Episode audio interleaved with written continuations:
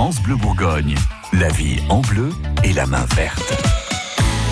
Votre magazine de la vie de tous les jours est là pour vous donner quelques idées jardinage. Gilles Sonnet, vous êtes notre expert plante, notre fleuriste, et ce matin, vous nous faites découvrir la serre. C'est en fait un érable, hein, non? C'est un érable, oui l'érable du Japon.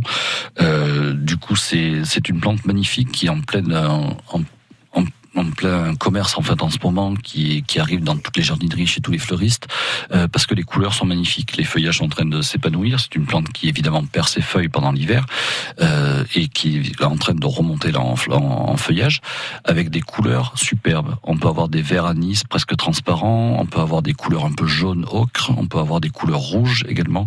Alors ces feuillages évoluent au long de la saison, c'est-à-dire qu'entre aujourd'hui et arrivé l'automne, euh, le feuillage aura peut-être changé de couleur pour certaines variétés etc. Donc c'est vraiment une très très belle plante qui résiste au froid et qui est assez facile à utiliser. Euh, moi, je la conseille plutôt en massif isolé ou en pot isolé euh, parce que ça permet d'avoir quelque chose d'assez élégant euh, au niveau du port de la plante. Ce qu'on appelle le port, c'est sa forme, hein, bien sûr. C'est une plante qu'on peut tailler également. Euh, et, et, qui est plutôt très très décorative. On est sur quelque chose qui va prendre de l'ampleur, prendre du volume, parce que c'est vrai que quand on pense euh, aux érables, on s'imagine euh, au Canada avec des arbres qui sont quand même assez grands. Ah oui, alors là c'est différent, c'est pas tout à fait les mêmes non plus.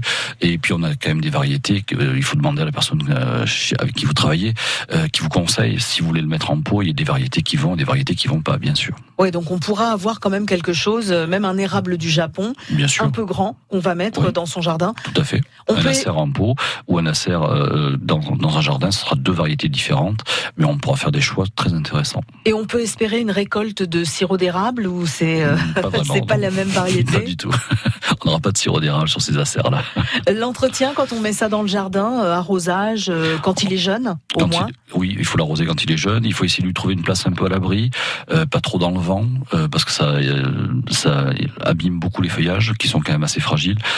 Ça les assèche sèche également beaucoup plus rapidement. Donc on va essayer de trouver une place un peu abritée, pas forcément toujours en plein soleil, mais un mi-ombre et mi-soleil, c'est pas mal.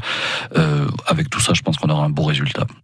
Tous les conseils de nos deux experts jardins sont sur francebleu.fr si vous avez envie d'aller euh, jeter une oreille et dans quelques instants, on vous emmène sous le soleil de la Réunion. France Bleu Bourgogne. France Bleu.